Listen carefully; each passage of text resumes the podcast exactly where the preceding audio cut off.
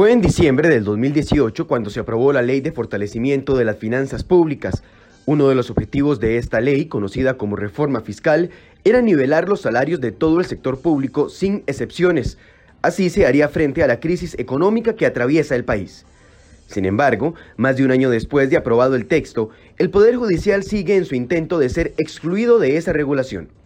El último intento fue restarle importancia a un pronunciamiento de la Contraloría, a través del cual se obliga a la Corte a respetar la reforma fiscal. La Contraloría le pidió a Fernando Cruz, presidente de la Corte, suspender un acuerdo tomado por los magistrados, en el que concluyeron que la reforma fiscal incidía en el orden y funcionamiento del Poder Judicial en materia salarial. Básicamente, la Contraloría pide disolver dicho acuerdo porque la ley aplica a todos los servidores públicos, incluidos los de la Corte. Incluso, la Contraloría advierte a Fernando Cruz de que si no adopta los lineamientos necesarios, se expone a ser destituido de su puesto. Pero tras la llegada del documento, la Corte decidió darle herramientas a Fernando Cruz para oponerse a dicha orden de la Contraloría. Lo que hicieron fue, textualmente, darle a Fernando Cruz la potestad para que ejerza las acciones y mecanismos legales ante el ente Contralor contra el oficio emitido. La justificación de los magistrados es que la Contraloría no cuenta con la competencia suficiente para obligarlos a cumplir la ley. Entonces, ¿deberá o no la Corte acatar la ley aprobada hace más de un año? ¿Quiénes van a decidir si la Corte está o no incluida en la reforma fiscal? Hoy, en Enfoques, profundizamos.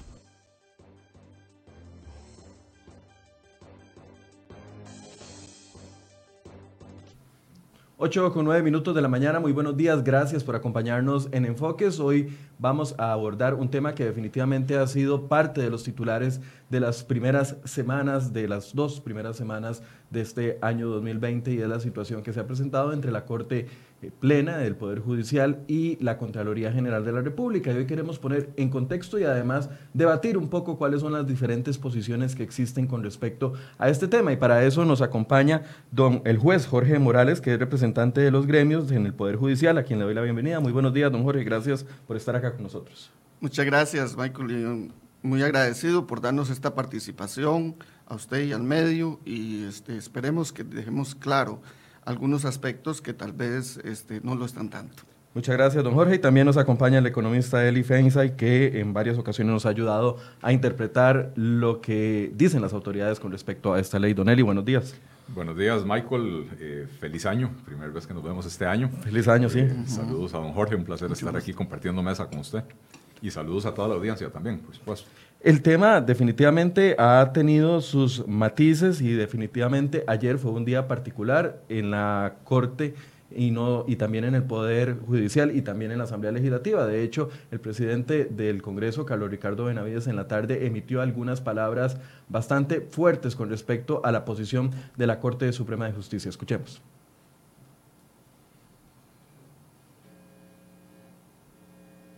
La reforma ha supuesto incluso una proyección de un millón de millones, es decir, un billón de colones, para los efectos de solamente la Caja Costarricense del Seguro Social y estirar al menos cinco años la vida del seguro de enfermedad y maternidad.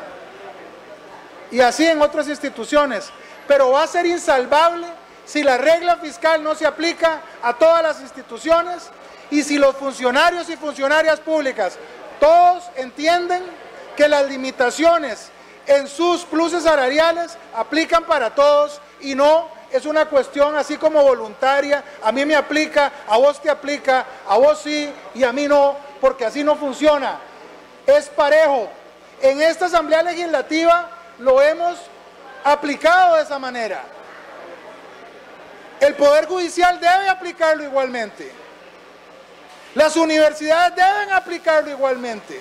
Y no se vale decir que solo aplica para los demás. La reforma fiscal se planteó para todos los funcionarios y funcionarias públicas.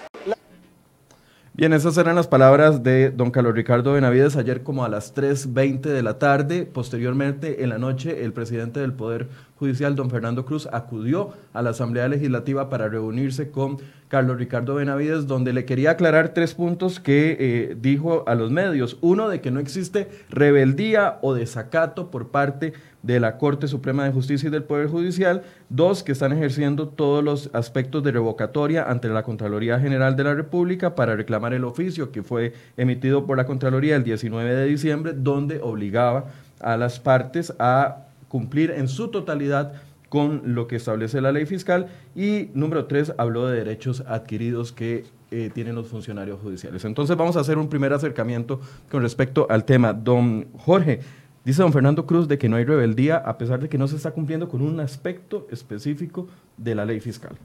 No, pero es que no es así. En realidad es una interpretación, la misma, el, me remito al mismo oficio de la Contraloría General de la República, que inicia precisamente diciendo que eh, en el acuerdo de corte se está aplicando la ley de eh, fortalecimiento de las finanzas públicas.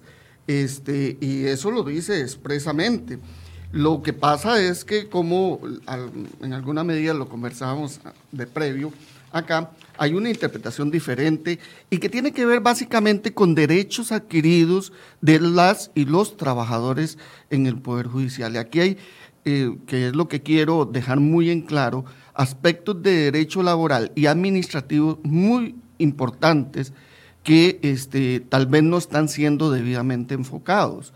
Porque este, un uno de los aspectos, el, el único aspecto, digamos, en, en discusión, respecto de la Contraloría con relación a la Corte es si cuál es la situación de los empleados ya que ya están laborando en el Poder Judicial, que ya estaban laborando antes de la entrada en vigencia de la Ley de Fortalecimiento de las Finanzas Públicas. Ese es el punto en discordia. En todo lo demás, la Corte está aplicando la fiscal y aquí quiero hacer un pequeño desliz. No es cierto lo que dice don, don don Carlos Ricardo Benavides. La regla fiscal no se le está aplicando a la Asamblea Legislativa. Con la construcción del edificio y con el amueblado de ese edificio, ellos no están aplicando la regla fiscal. Y, no es que la están eh, evadiendo muy poquito. Don Eli, que maneja más los números, podría ilustrarnos al respecto. Pero el, el porcentaje de crecimiento que la Asamblea está teniendo a nivel de su presupuesto no ajusta a lo que establece la, regla fiscal. Volviendo a los funcionarios judiciales. Sí, y entonces les decía que es básicamente eso, los derechos adquiridos. Y, y, enfocándose o haciendo una pequeña aproximación previa, desde el punto de vista administrativo, la Corte hace una declaración de derechos.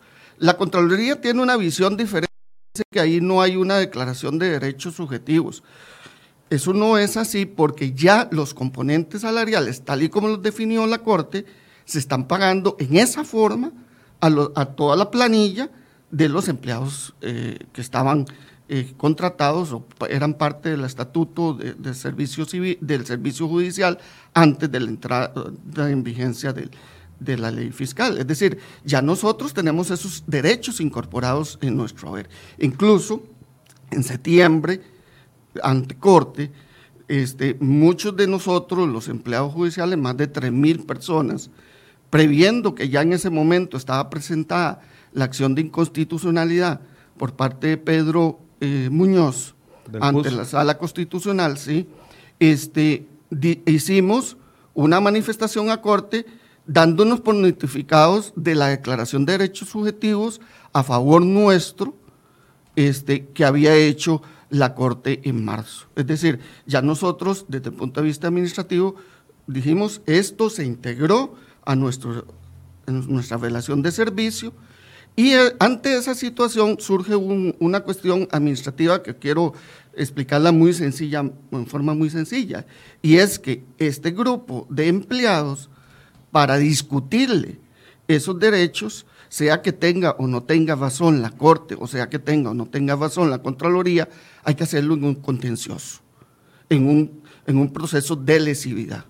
Y esto es tan así porque eh, la, Contraloría, incluso teniendo la posibilidad de anular el acuerdo, no lo hace, sino que pide que sea eh, eh, en una cuestión muy confusa del, documento de la Contraloría, que es parte de lo que está discutiendo, pidiendo que se aclare en el, recurso que hace don Fernando ante, ante la misma Contralora, en, en, una forma muy, muy, muy ambigua, este, la orden se encabeza, y ustedes lo pueden ver en el oficio, como emisión de orden a la Corte Suprema de Justicia del Poder Judicial, pero finalmente termina dándole la orden directamente al presidente, siendo totalmente inconsecuente en eso. Entonces, básicamente, asegura la Corte que está cumpliendo con todas las disposiciones establecidas en la ley fiscal. Lo único que no han hecho, como lo han hecho todas las demás instituciones, o el 95% de las instituciones, es pasar el cálculo de las anualidades de un monto eh, porcentual a un monto nominal. Eso es lo único en lo que no están de acuerdo. Y carrera profesional. Y en carrera profesional, en esos dos aspectos. Ok. Don Eli, un acercamiento.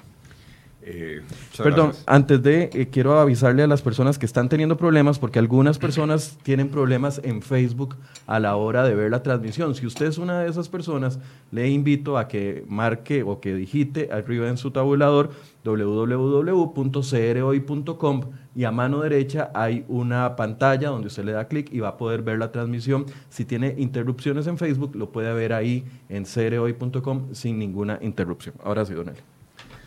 Eh, muchas gracias, Michael. Este, yo, yo, tengo que empezar por aclarar que, y la gente sabe, los seguidores de este programa me conocen, eh, yo soy economista. Yo no me voy a poner a discutir aquí aspectos jurídicos con un juez de la República, eh, pero no tendría el más mínimo sentido, ¿verdad?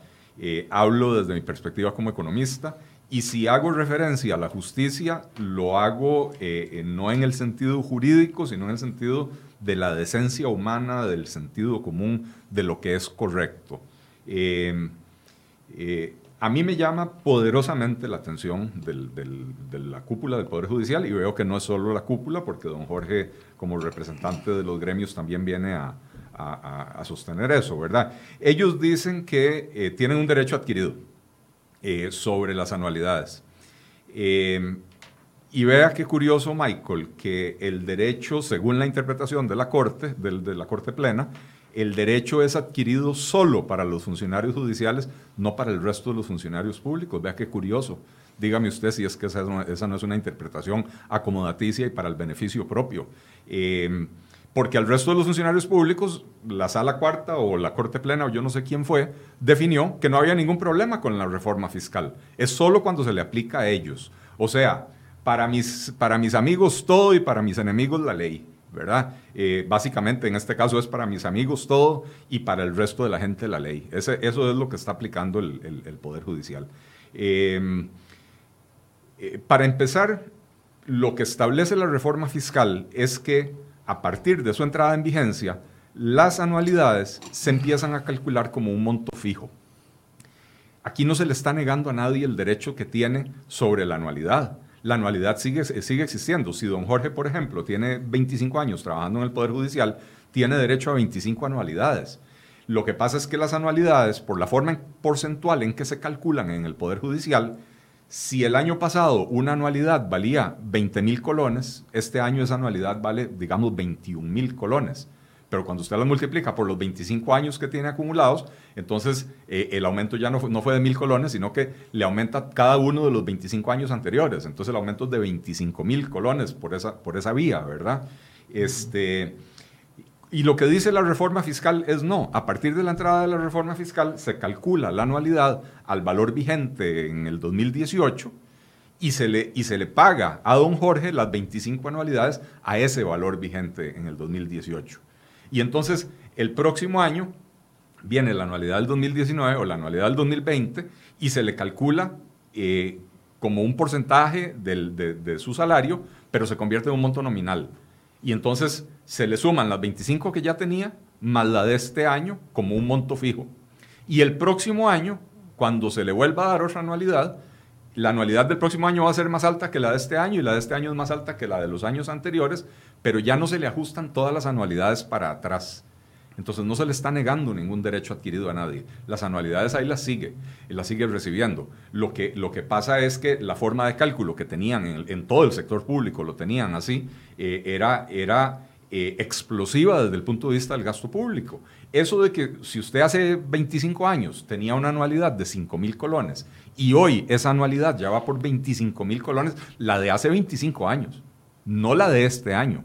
Eso hace que el, gasto público crezca sin control. Eso precisamente es lo que pretendió controlar la, eh, reforma fiscal. Es decir, eh, perdón, el cálculo porcentual con el cálculo, si se pasara al cálculo nominal, entonces se deja de arrastrar o de obligar al Estado a renovar eh, los montos de todas las anualidades ya recibidas en el pasado. Se, se, le quita al Estado la obligación de otorgarle a usted aumentos por algo que sucedió hace 25 años, hace 5, hace 7 o hace 3.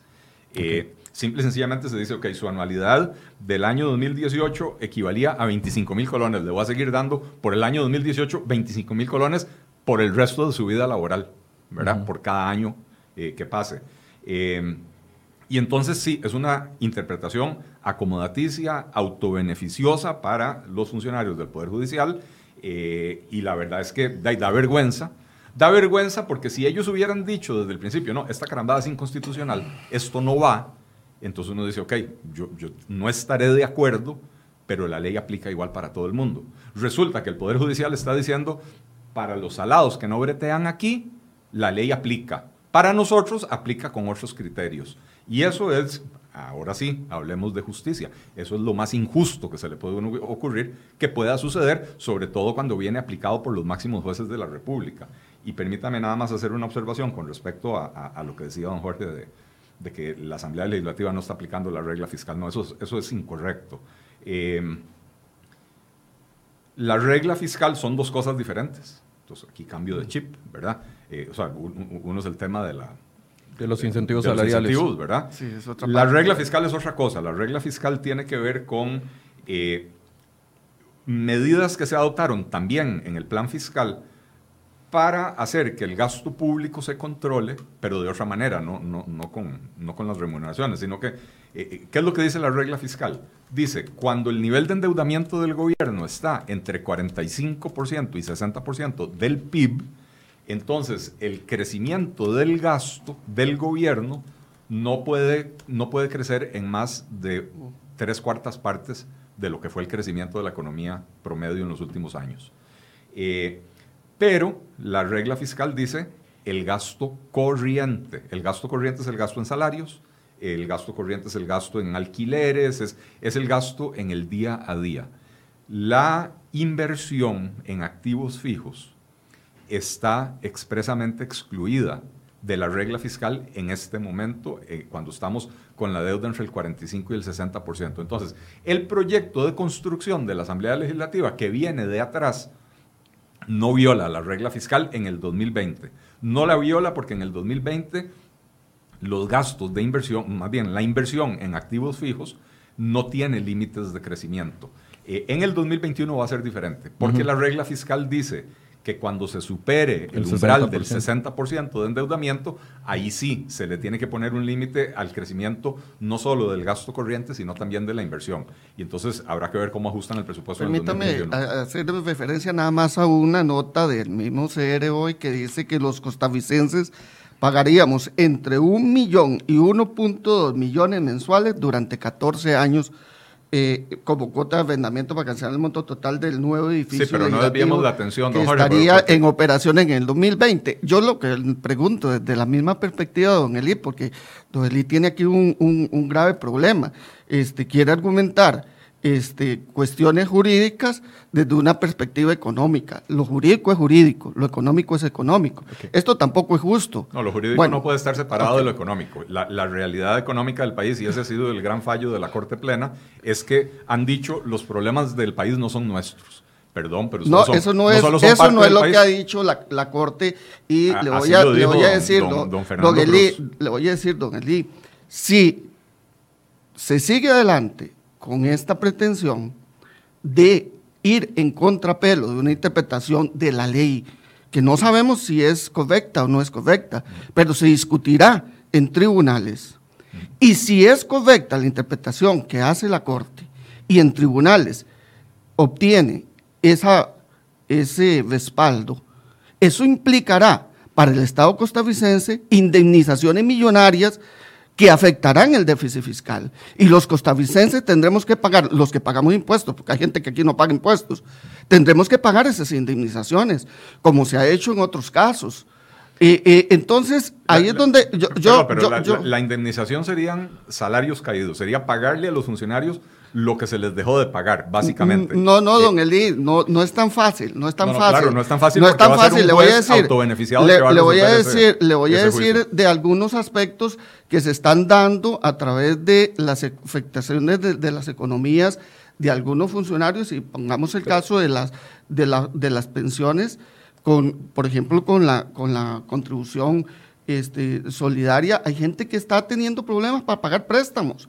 Y ahí hay un grave y problema y una grave afectación y eventualmente una grave indemnización. Si pero, estamos haciendo un arroz con mango enorme. No, le estoy dando, estamos hablando de reforma fiscal o de reforma de pensiones. Le, estoy, eh, diciendo cómo se resuelven los asuntos desde el punto de vista de los daños y perjuicios que se pueden ver de la aplicación de la reforma fiscal o estamos hablando de la reforma de pensiones? Sí, estamos hablando porque de pensiones. Porque son dos cosas de, la reforma, fiscal. Entonces no mezclemos las cosas porque eh, la reforma de pensiones no tiene nada que ver con la reforma fiscal. Es que para, viene, dentro, del dentro del aspecto que usted dijo que algunos aspectos jurídicos no los podía comprender por su formación. yo lo entiendo. y, yo no, y yo no me voy a poner a discutir con usted tampoco lo económico, porque yo sé que usted tiene este, una formación muy sólida en ese aspecto. No, no me menosprecie, don Jorge, porque yo soy perfectamente no, capaz. don Eli. Yo soy perfectamente capaz. Al contrario, más bien le tengo muy buena, muy buena estima. y, yo sé que sí, don Jorge, pero, pero a ver,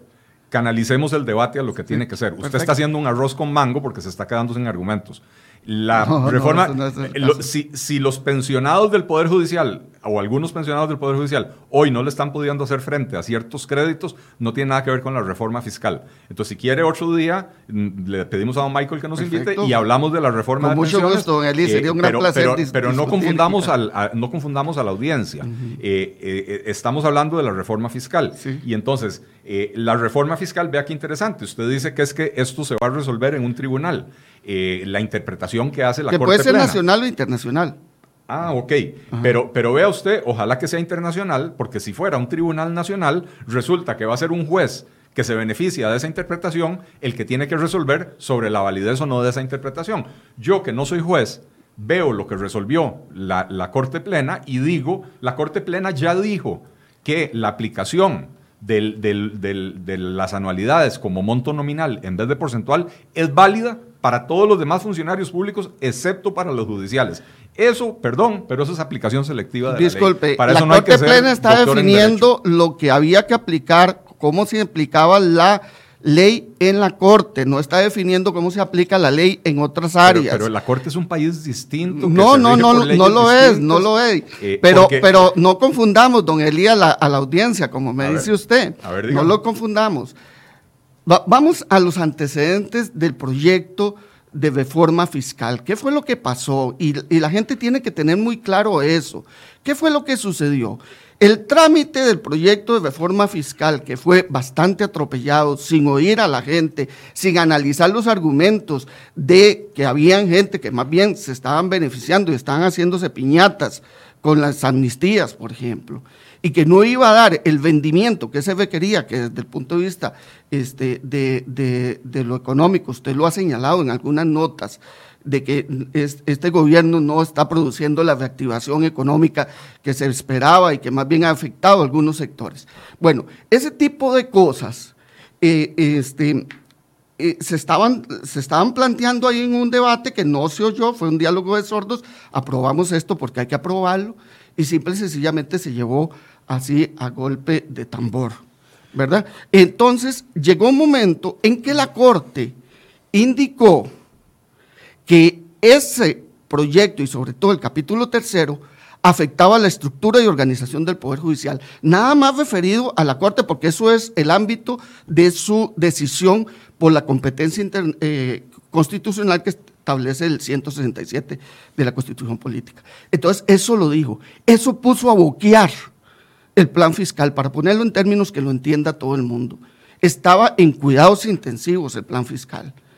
La forma que políticamente se encontró en el país para darle oxígeno fue que la sala constitucional hiciera una interpretación y dijera que a través de tres leyes mantenían su vigencia y no afectaban lo que eran propiamente salarios. Salario no es solo el monto, lo nominal, sino es la forma en que se define un don Jorge, quiero hacerle una pregunta aquí en este punto porque usted es juez y quiero que me explique qué entiende la Corte por un tema de derecho adquirido, porque hasta donde yo he consultado, y se lo decía antes del programa, donde he consultado y he estado aquí, han desfilado decenas de, decenas no, varios exministros de trabajo, ministros de trabajo, y cuando hemos hablado de derechos adquiridos y hemos hablado de derechos adquiridos en remuneraciones, siempre se nos ha dicho que las remuneraciones recibidas, si fueron calculadas nominal o porcentualmente, ya eso es un derecho adquirido porque ya está en el bolsillo de las personas. Pero cuando viene una remuneración a futuro es una expectativa y que eso no califica como un derecho adquirido. Y ustedes al decir que el porcentaje les afecta, si, si se mantiene porcentual o si se pasa nominal, les afectaría en remuneraciones, estarían diciendo de que lo que les está afectando es una expectativa de recibir. Entonces serían intocables cualquier cambio en materia en una Relación, en una relación de empleo, y pongámoslo en lo privado también, si usted es periodista y se define una forma en que se va a establecer su salario, eso es una, una cuestión que está tutelada por el ordenamiento como un derecho adquirido. La forma en que se va a definir su salario es parte del derecho que usted tiene adquirido. Lo que usted reciba, obviamente, a futuro, no es hasta, hasta que lo reciba, porque usted podría cesar por un incumplimiento laboral hoy o, después, ¿verdad? pero pero la forma, la relación estatutaria que establece esa situación sí está incorporado dentro de los derechos del trabajador. Es decir, el cálculo porcentual para ustedes está calculado. Eh, para mí, para todos los empleados públicos que tenían una relación estatutaria antes de la entrada en vigencia de la ley de fortalecimiento de las finanzas públicas, tenían derecho a que se les respete su este, fijación de anualidades. Y, pero hay una ley que lo está estableciendo nominal lo está estableciendo nominal, pero no puede tener efecto retroactivo. Eso tiene efecto hacia futuro. Eso fue lo que incluso se vendió, que como era la ley. Pero eh, escúcheme para que pueda responderme la pregunta. Dime. Si fuese, eh, si no fuese expectativa, o sea, se está haciendo el cambio a futuro. La ley lo está estableciendo a futuro. Sí, no pero. Está, no está haciendo, no se les está tocando ningún funcionario, y eso es mentira si alguien lo dice, ningún funcionario ha recibido este mes o los meses anteriores menos dinero que el que le, En su relación ya estaba establecido. Claro, Esa es una interpretación, como le digo, que usted puede estar o no estar de acuerdo, pero es una interpretación. Es más, el acuerdo de corte plena, el acuerdo de corte plena no lo toman los magistrados de suyo propio en el aire. Hay todo un informe técnico previo en que se sustenta. Por eso, entonces, de, un, de un administrativista como es el, el, señor Campos. Para, para estar claros, entonces usted dice dice que las anualidades a futuro calculadas de forma porcentual es un derecho adquirido. De todos los empleados públicos antes de la entrada en vigencia de la ley de fortalecimiento de las finanzas públicas. Ese es mi criterio. Don Eli. Es que estamos lloviendo sobre mojado. Eh, retroactivo hubiera sido la aplicación si a un funcionario público le hubieran dicho, mire, todos los años anteriores yo le fui dando a usted aumento sobre aumento porque eso es lo que era la anualidad. Era un aumento sobre un aumento porque la anualidad del, año pasado yo se la volví a ajustar este año. Eh, cuando lo que había que hacer era ajustar únicamente el salario base y a la hora de ajustar el salario base se ajustaba eh, todo lo demás, ¿verdad? Eh, entonces, retroactividad hubiera sido haberle dicho a don Jorge, devuélvame toda la plata que le pagué de más, porque en realidad se le pagó plata de más a él y a todos los funcionarios públicos de este país. Ahora, Tampoco queremos provocar un caos social y, provocar que todos los funcionarios públicos se tengan que endeudar para devolver esos dineros. No, no, no, voy a decir que son dineros mal habidos, son dineros que ellos recibieron bajo las reglas vigentes en ese momento. Pero el, el país es perfectamente libre de tomar una decisión democrática consciente por medio de la Asamblea Legislativa, que es la única, el único poder de la República autorizado para emitir leyes, ¿verdad? Eh, el, país puede tomar la decisión consciente de decir, ok, a partir de hoy cambio las reglas.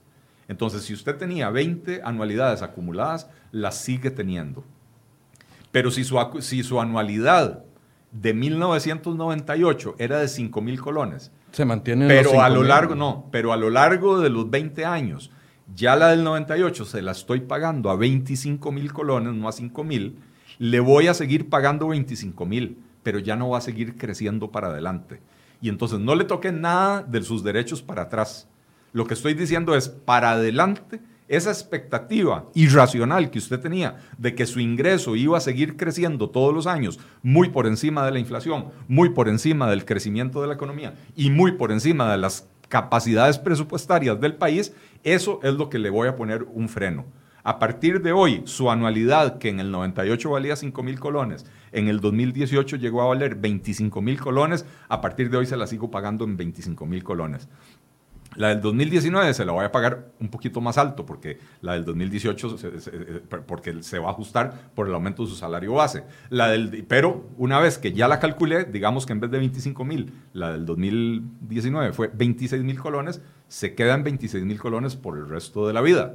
Después viene el 2020, se la vuelvo a ajustar porque hubo inflación. Entonces, la anualidad se la calculé, ya no eran 26 mil, eran 26 mil 750 colones entonces, la del 2020 se la pago en 26.750, la del 2019 en 26.000, la del 2018 y todas para atrás en 25.000 cada una, ¿verdad? Pero en adelante se quedan como un monto fijo. Eso es lo que dice el, plan fiscal eh, y el país tiene derecho, absoluto derecho, de tomar decisiones de esa naturaleza, cambiar las reglas del juego. Ciertamente hay un cambio en las reglas del juego, eh, pero a mí lo que no deja de sorprenderme y de llamarme la atención es eh, eh, la frialdad con la que la Corte Plena se deja decir que entonces ese, esa, fórmula de cálculo, esa nueva manera de cálculo, está bien mientras se la apliquen a todos los demás y no a mí. Eso es lo que es indignante, eso es lo que es indecente, eso es lo que es sorprendente. Por más que se repita una cosa muchas veces, y si es imprecisa, sigue siendo imprecisa. Pero señáleme cuál lo, lo de la Corte, la Corte lo que dijo es cómo se aplica la ley de fortalecimiento de las finanzas públicas a los empleados judiciales, no ha dicho que no se aplique así a los demás. Eso, eso, si, si hay que discutirlo, hay que discutirlo en un contencioso, pero no es eso lo que está diciendo la Corte. Y aquí no engañemos a la gente en ese sentido. Y hay otra cosa que quiero señalarle que, estamos hablando de que, de que es un trato privilegiado. No, miren, le voy a decir, y voy a ponerle un ejemplo, la Contraloría. Le acabo de hacer la consulta a la Contraloría, porque la Contraloría pasa de un sistema de pluses a un sistema de salario único. Y eso implicó según lo que tengo la información, pero quiero que me la confirmen oficialmente, implicó un aumento en las remuneraciones. Es decir, en crisis fiscal, la Contralora gana más hoy por la, la, modificación del sistema. Es cierto que a futuro se pretende que eso implique una economía, pero en este momento lo que está ganando más de 6 millones la Contralora y el subcontralor por ahí, entonces, este, aquí sí ya no hay crisis, aquí sí ya no, no tenemos un trato Perdón, Jorge, ¿en, qué fecha, ¿en qué fecha se hizo ese cambio en la Contraloría? Eh, no tengo la información, no tengo la información. Porque fue hace más de una década.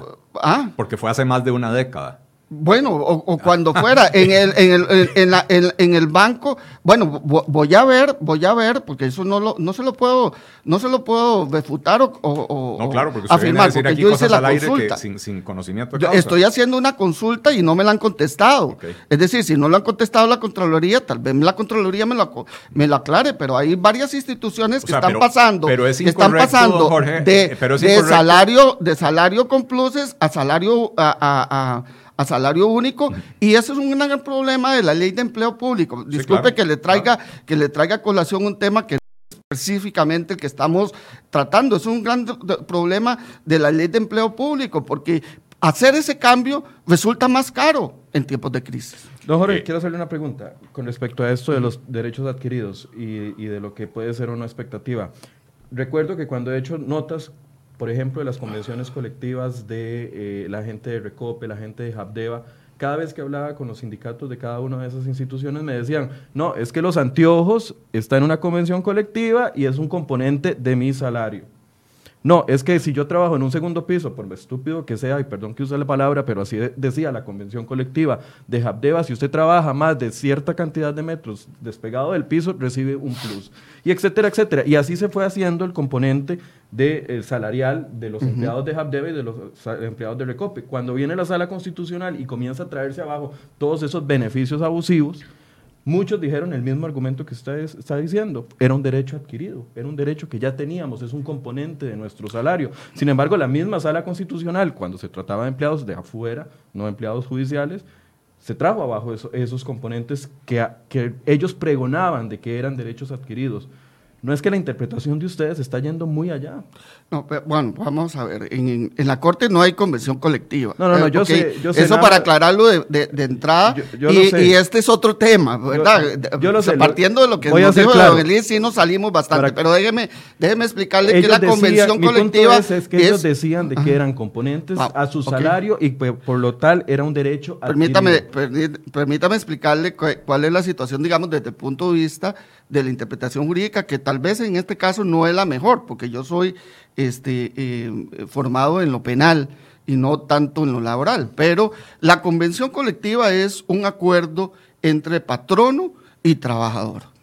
El problema que se dio con las convenciones colectivas en el sector este, público y que es parte de lo que ha venido resolviendo la sala constitucional es que no está muy bien definido las partes negociantes, porque en, términos generales el Estado este, eh, em, digamos, sería la contraparte del trabajador. Mi patrono es el Estado, ni siquiera eh, eh, eh, la Corte directamente. Entonces, algunos de esos temas se han visto reflejados en ese, en ese aspecto de las convenciones colectivas y por eso se han venido abajo esos, esas convenciones colectivas, como usted lo señala, y no lo voy aquí a ocultar. Yo no vengo aquí nada más que a exponer lo que desde el punto de vista jurídico creo que es la interpretación y lo, y lo correcto y la aplicación de la ley este, haya, han habido abusos con las convenciones colectivas, sobre todo porque, como lo digo, este, digamos, los mismos titulares de las instituciones disponían cosas que no iban a salir de su bolsillo y era muy fácil. El punto es que ellos lo identificaban como parte de su salario porque era como un componente de su salario y al quitarse les afectaba su patrimonio. Le estoy diciendo que si fuera una convención colectiva en el sector privado es ley entre las partes. Y si la, la convicción, la negociación es que usted negocia con CR hoy, que cuando usted está frente a un micrófono tiene un... la, ley, esa ley entre las partes está por encima de una ley de la República, ¿verdad que no? No, es igual. No, no es eh, igual. Eh, eh, en una convención colectiva, negociar entre patronos... La sala cuarta ha dicho que la ley de la República está por encima de las convenciones. Bueno, no me, no me, eh, estoy hablando de la ley, la convención colectiva que negocian los periodistas de CR hoy con el periódico CR hoy. Que no tengo por aquello, ¿verdad? No, no hay. No existe. No hay. por aquello. pero, si alguien está pensando. pero, pero le estoy poniendo ejemplos. Vuelvo, vuelvo a mi punto. O sea, en el pasado, empleados del Estado han identificado componentes salariales adquiridos de una, de A, B, C forma, establecidos y pagados como derechos adquiridos y eventualmente hasta en la misma sala cuarta se han Pero le estoy, sí, le estoy diciendo por qué se cayó. Si, si, hay una convención colectiva que negocia usted con su patrono, eso es parte de la, del componente salarial suyo. ¿Por qué entonces ustedes interpretan que ese es un derecho tan fijo que no se les puede tocar el cálculo? Nadie les está quitando ni la carrera profesional ni las anualidades. Es la forma de cálculo. ¿Ustedes entienden de que eso afecta a las finanzas del Estado o no les importa? No, mire, discúlpeme, discúlpeme, afecta, la amnistía afectó las finanzas del Estado.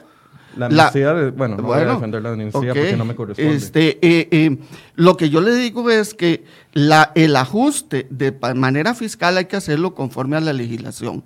Y la legislación la interpretan los jueces y los organismos internacionales. ¿Cómo debe aplicarse? Nos guste o no les guste. Aquí como yo se lo exponía, y esto es parte de, toda esta discusión, que es parte de lo que, no hemos abordado y supongo que nos va a costar mucho abordarlo, es que esta discusión incluso ya estaba planteada en la sala constitucional. Lo hizo don Pedro Muñoz. Y ahí eh, eh, nosotros como, como organización, este, que yo soy, represento un sindicato, somos parte, coadyuvantes pasivos en esa acción. El punto estaba, la cancha estaba definida, eso se iba a definir ahí. Y la Contraloría no puede decir que, que desconocía, que eso se iba a definir ahí, porque la, Contraloría, está cumpliendo con su labor. O sea, entonces les molesta que cumpla con su labor. Sala cuarta no, no, no, no me molesta, es que hay una norma, el, el artículo 81 de la ley de la jurisdicción constitucional, que dice que cuando algo está en sede constitucional, las partes que están ahí involucradas, en este caso también la Contraloría, debe respetar la decisión, esperar la decisión para que ahí se defina. Eso lo dice la ley. Yo no, yo no creé la ley. La crearon en Cuestamoras. Sí, y en Cuestamoras también crearon una ley que dice que tienen que pasarse los incentivos a, nominal. Y en Cuestamoras a ustedes sí, no les se está aplicando y, se está aplicando en la corte a los nuevos funcionarios. ¿Cuántas veces los diputados, el presidente del Congreso, los diputados que aprobaron la ley fiscal tienen que aclararle a ustedes que la ley es igual para todos? ¿Cuántas veces tienen que hacerlo para que ustedes entiendan de que ese componente se tiene que pasar a nominal porque la ley lo dice? Para los empleados nuevos, es lo que yo le digo, esa es la interpretación que hace la Corte y no solo para la Corte. La Corte lo refirió para la Corte, pero si en este momento un empleado público se ve afectado por eso y, quiere llevarlo a discusión a un contencioso administrativo, ahí es donde se va a, ir, eh, a definir o a un laboral. Eh, no sé ni por dónde empezar. Eh, la sala cuarta, en muchas ocasiones, cuando se presentan acciones de inconstitucionalidad o recursos de amparo, eh, toma, eh, no me acuerdo ahora cómo las llaman, medidas cautelares o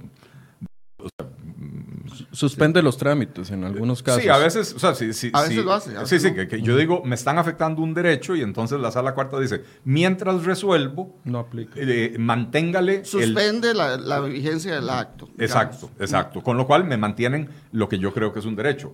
La sala cuarta, con la presentación de la, de la, acción, de, no Pedro hizo no, suspendió la aplicación de la ley. Y por lo tanto, lo que está haciendo la, el Poder Judicial es rebeldía abierta contra la ley. No, disculpe, lo que no suspendió fue el acto de la Corte, que era el que está siendo cuestionado ahí. Porque la, acción, el cuestionamiento de la acción de, la ley la, hacemos nosotros, la hacemos nosotros en la coadyuvancia. encima de la ley permítame. El acto de la Corte. Permítame para explicarle. eso. El acto, permítame para El acto de la Corte está por no, encima de la ley. No, el acto de la, Corte lo que hace es aplicar la ley. Y, aplicar la ley en beneficio propio. Discúlpeme, permítame para, para explicárselo. Don Pedro Muñoz va a la sala constitucional y dice, el acto de la Corte es contrario a la Constitución. Y la sala le da curso a esa acción, pero no suspende el acto de la, de la Corte. Lo pudo suspender, pero no lo suspendió.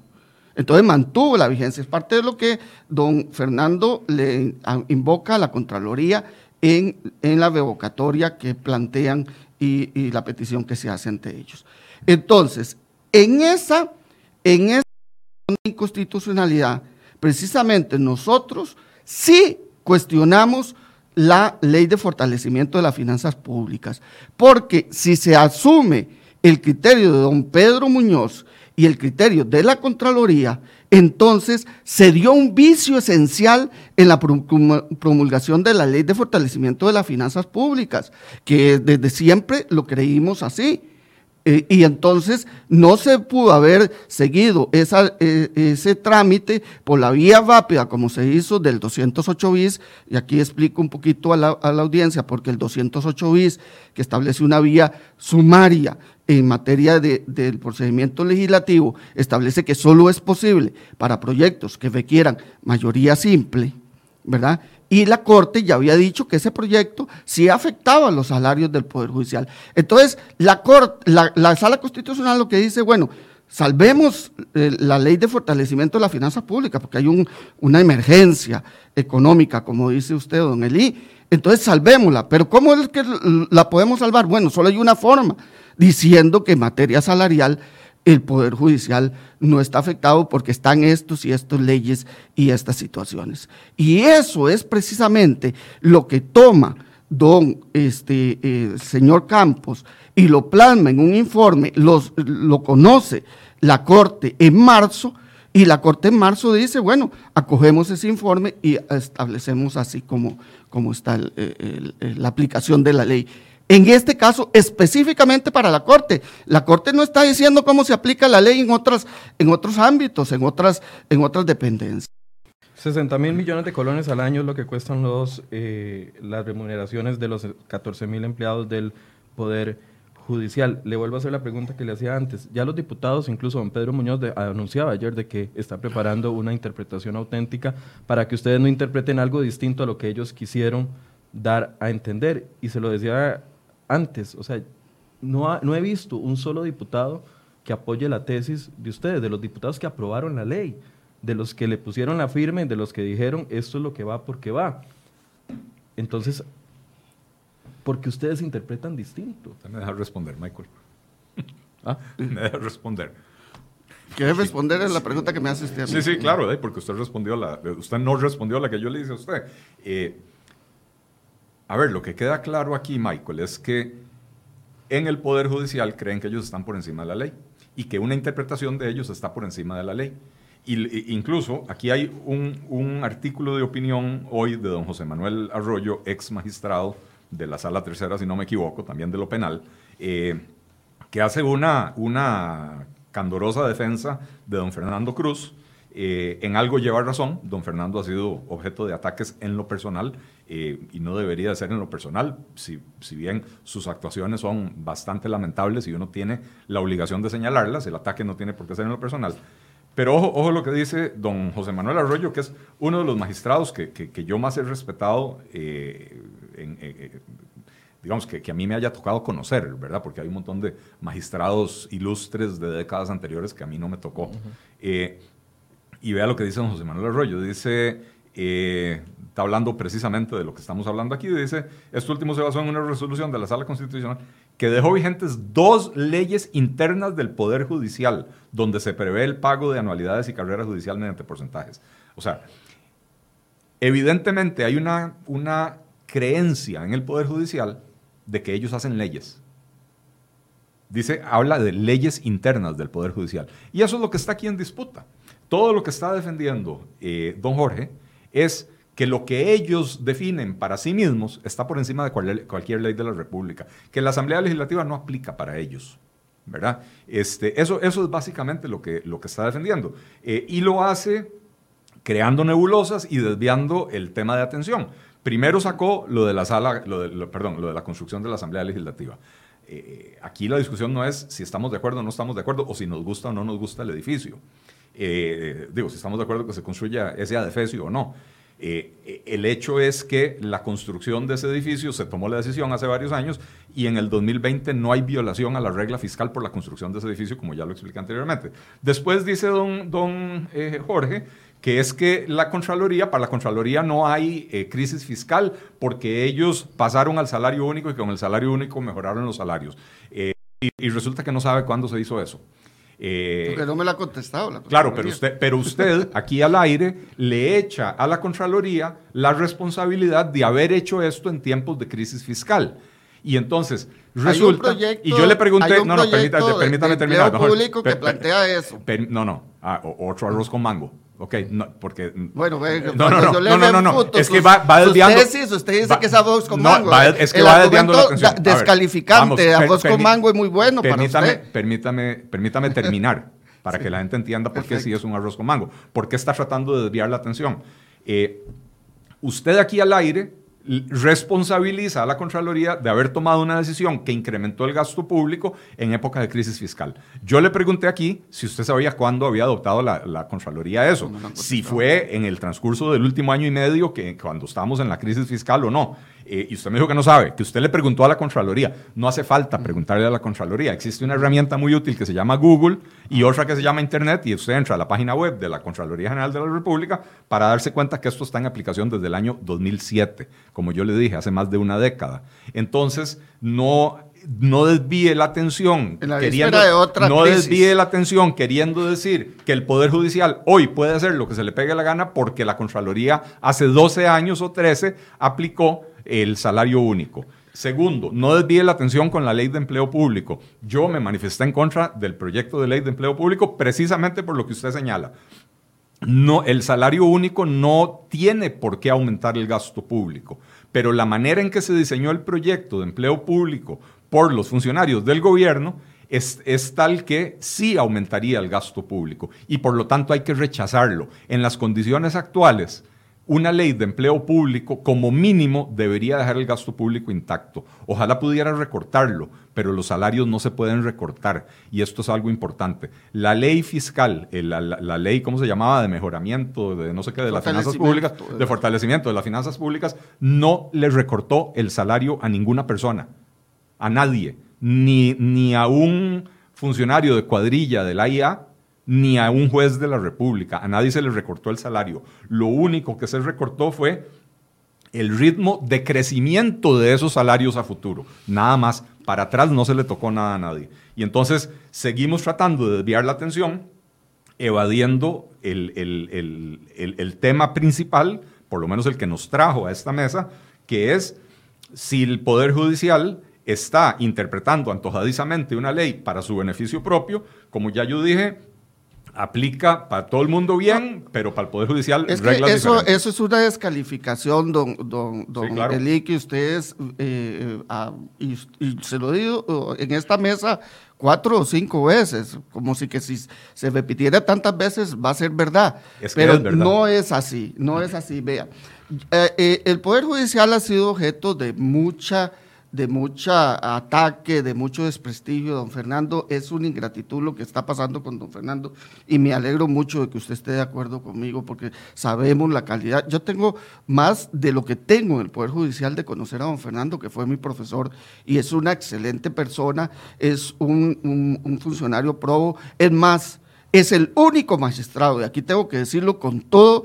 Eh, con toda la firmeza y con toda la fuerza que ha renunciado que no votó en su momento para que se produjera y que renunció expresamente a ese, a ese incremento de salario. Así que atribuirle a don Fernando que está defendiendo eh, derechos eh, improcedentes no, no califica porque... está defendiendo los derechos de sus amiguitos. Eh, ciertamente él renunció a los suyos no, no, don Fernando no tiene esa condición de defender derechos de amigos, sino que yo creo que en su posición, y no ataquemos las instituciones, no, no, no, no, no no contribuyamos a poner una bomba debajo del puente que estamos pasando. Es la institucionalidad costarricense y eso yo lo llamo para que eh, eh, la, atención, la institucionalidad costarricense debiéramos ser un poquito más prudentes a la hora de atacar este, las instituciones y las personas que ejercen esa, esa función. Y yo sé que la crítica eh, eh, eh ajustada a derecho sí, sí debiera darse, pero en este caso no es el caso de don Fernando. Don Fernando tiene una situación muy difícil. Incluso este, esta indicación de la Contraloría lo pone en un, en un dilema, porque ni siquiera es un acuerdo que él haya tomado. Es un acuerdo que tomó corte. el, oficio se encabeza como dirigido a corte, pero al final la orden se la dan a don Fernando. Y hay que aclarar aquí algo. La Contraloría es una dependencia de la Asamblea Legislativa.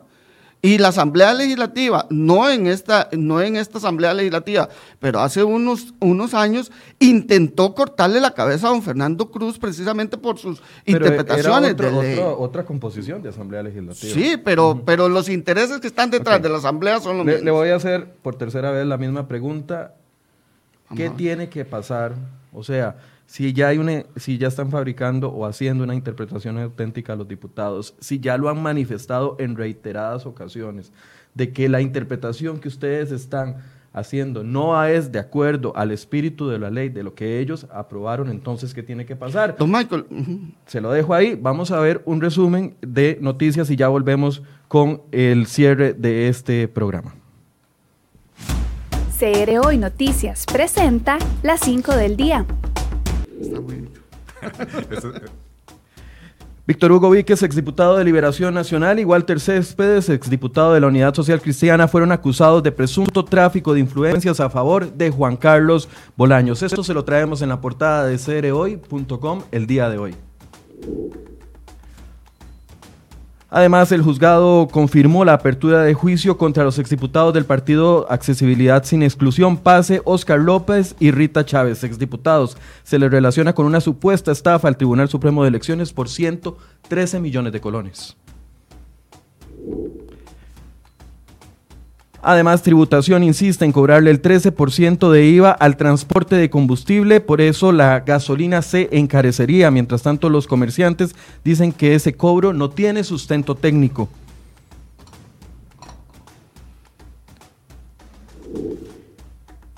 Y buenas noticias para el comercio. El sector comercio alcanzó, alcanzó una variación interanual, variación interanual de 1% en noviembre pasado, según el índice mensual. Hay una pequeña recuperación. Le traemos un informe detallado de cuáles sectores se recuperaron en cereoy.com. Y por último, una noticia que les teníamos en exclusiva el día de ayer. Ricardo Allen, ex representante de Costa Rica ante el Banco Centroamericano de Integración Económica y quien sobrepesan tres condenas, quedó en libertad. Eso al cumplir la mitad de su condena, ahora solamente tendrá que firmar una vez por semana. Los invitamos a que entren a cereoy.com y puedan ver estas noticias. Ahora sí la respuesta, don... Muy bien, Michael, vean.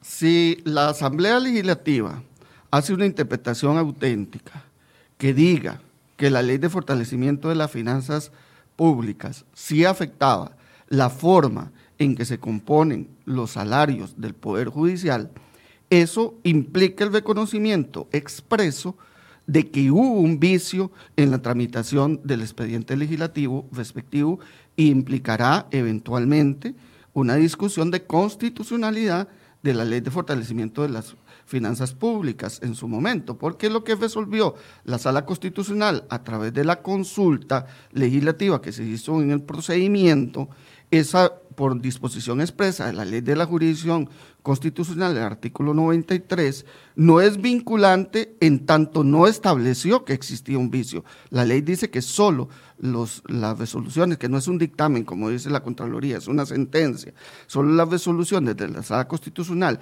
que establezcan un defecto de procedimiento en el trámite legislativo serían vinculantes en ese caso. Entonces, digamos, esta, esta, esta situación, una interpretación auténtica en ese sentido, produciría a futuro la discusión de un vicio esencial de constitucionalidad de la ley de fortalecimiento de las finanzas públicas. Esa es mi apreciación desde el punto de vista jurídico. Don Eli, ¿qué piensa usted? Eh, voy a caer en lo que me acusa don, don Jorge, pero hay que repetir. La, la, el Poder Judicial, a ver, el país ha entendido que la situación fiscal se nos salió de las manos, hubo que tomar medidas eh, que a nadie nos gustaron, eh, medidas que, eh, yo mismo lo he dicho aquí en estos micrófonos, algunas buenas tiene la, ley fiscal, otras no pero se aprobó la ley que se aprobó por los diputados que están en la Asamblea Legislativa, que al final de cuentas es el camino que tiene que tomar una democracia, ¿verdad? El hecho de que yo piense que esa ley pudo haber sido mejor, bueno, si yo hubiera sido diputado tal vez hubiera podido incidir, pero no fui diputado, no soy diputado.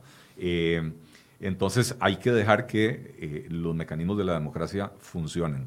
Eh, a los ciudadanos comunes y silvestres, a, los, a, la gente de a pie, decía el exministro de Comunicación, ¿verdad?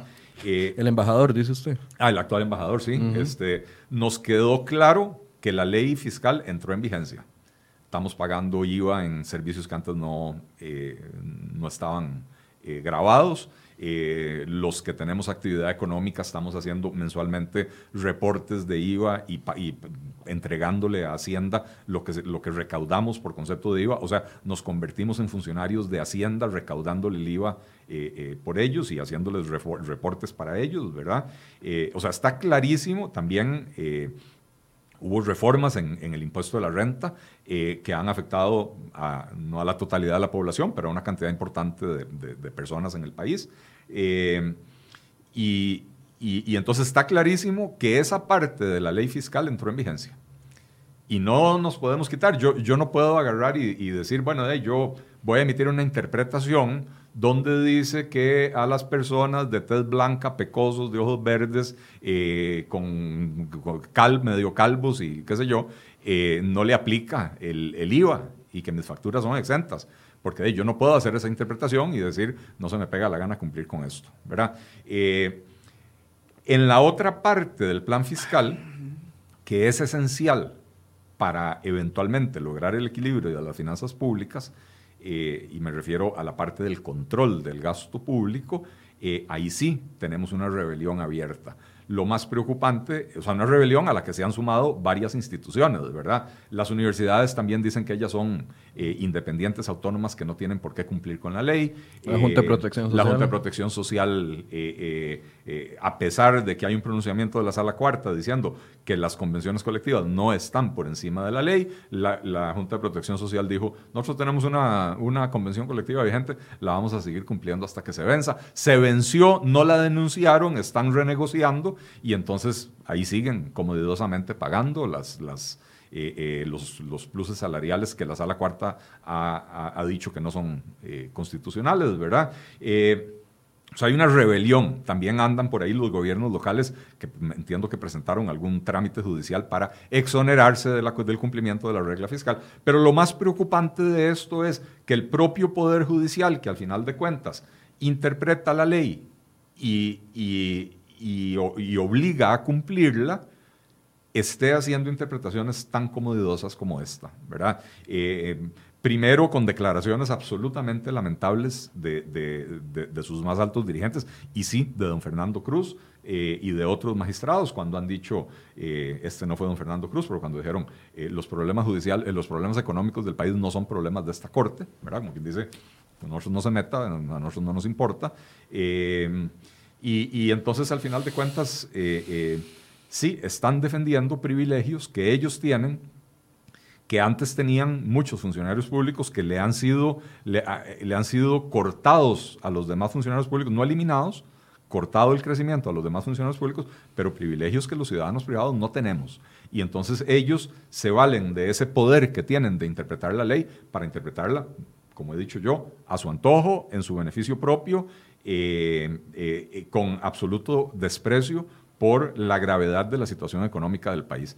Eh, y, a eso, a eso se, en eso se resume, se resume todo. Evidentemente, la solución vendrá, lamentablemente vendrá por la vía de un contencioso administrativo, dice don Jorge, y serán jueces de la República que se benefician de esta interpretación, me permito llamarla maliciosa, los que van a tener que definir si esa interpretación, que yo llamo maliciosa, eh, eh, procede o no procede. Recordemos, ellos se benefician de esa interpretación maliciosa.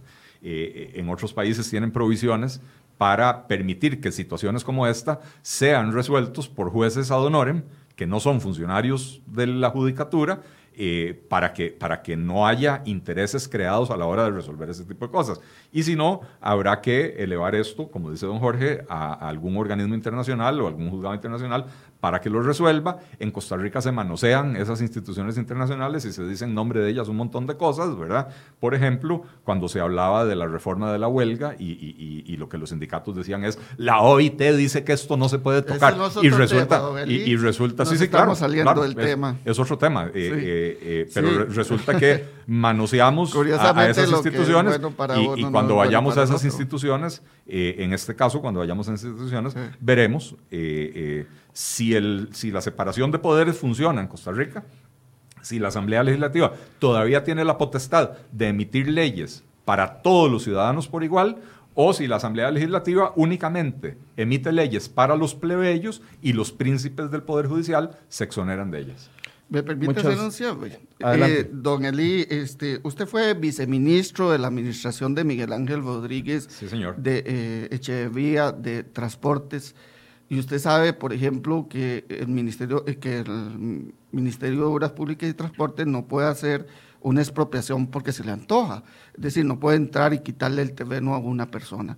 Ahí, en el Estado de Derecho, que todavía creo que vivimos, hay tres poderes. El poder legislativo crea las leyes, el poder ejecutivo las ejecuta, ¿verdad? Y las promulga también, y esa la interpretación de la ley le corresponde al Poder Judicial. Curiosamente, y usted que hace uso de un artículo de La Nación, voy a hacer referencia a un artículo de hace dos días, donde se critica precisamente la presión y la manipulación que está haciendo el régimen de Maduro respecto de la Corte Suprema de Justicia y cómo ellos están tratando de presionar para que esas instituciones que son vitales para una democracia hagan este, lo que el Ejecutivo y el Legislativo pretenden allá. Bueno, sobre todo el Ejecutivo. Entonces, ese es el problema, ese es el, el punto álgido acá la, interpretación de la ley le corresponde a la, a la, Corte, en este caso, esa es mi apreciación. Y si hay una discusión de parte de la, de la Asamblea Legislativa a través de la Contraloría, pudo haber presentado el contencioso o pudo haber anulado directamente por manifiestamente improcedente la interpretación, pero no lo hizo. Y no lo hizo porque sabe que eso genera responsabilidades, sabe que genera este, juicios contenciosos, sabe que genera reclamos incluso a nivel internacional. Esa es la situación en este caso. Y por eso yo le digo, por más que usted repita que es una interpretación antojadiza y que no se aplica a los demás, no, se está haciendo la interpretación respecto de la Corte y lo que cómo se interpreta. Puede ser que sea equivocada. Vayan y discútanlo en, los tribunales. Miren, nosotros teníamos una interpretación sobre la, eh, sobre la ley de pensiones y, y, la sala constitucional en una consulta, pues nos pasó por encima con esa interpretación. Bien, creo que los argumentos están clarísimos por parte del sector que representa a don Jorge Morales, representante de los gremios y también juez de la República y también eh, los aportes que ha hecho don Eli Feinsay. Ahí quedan los aportes, quedan las interpretaciones. Ustedes eh, pueden repasar esta entrevista en cereoy.com, en el slash de enfoques y ahí va a poder ver la entrevista completa y también en nuestro perfil de Facebook. Aquí están los argumentos. La mesa está abierta para seguir discutiendo. Muchas gracias por su compañía y los esperamos mañana a partir de las 8 de la mañana. Buenos días.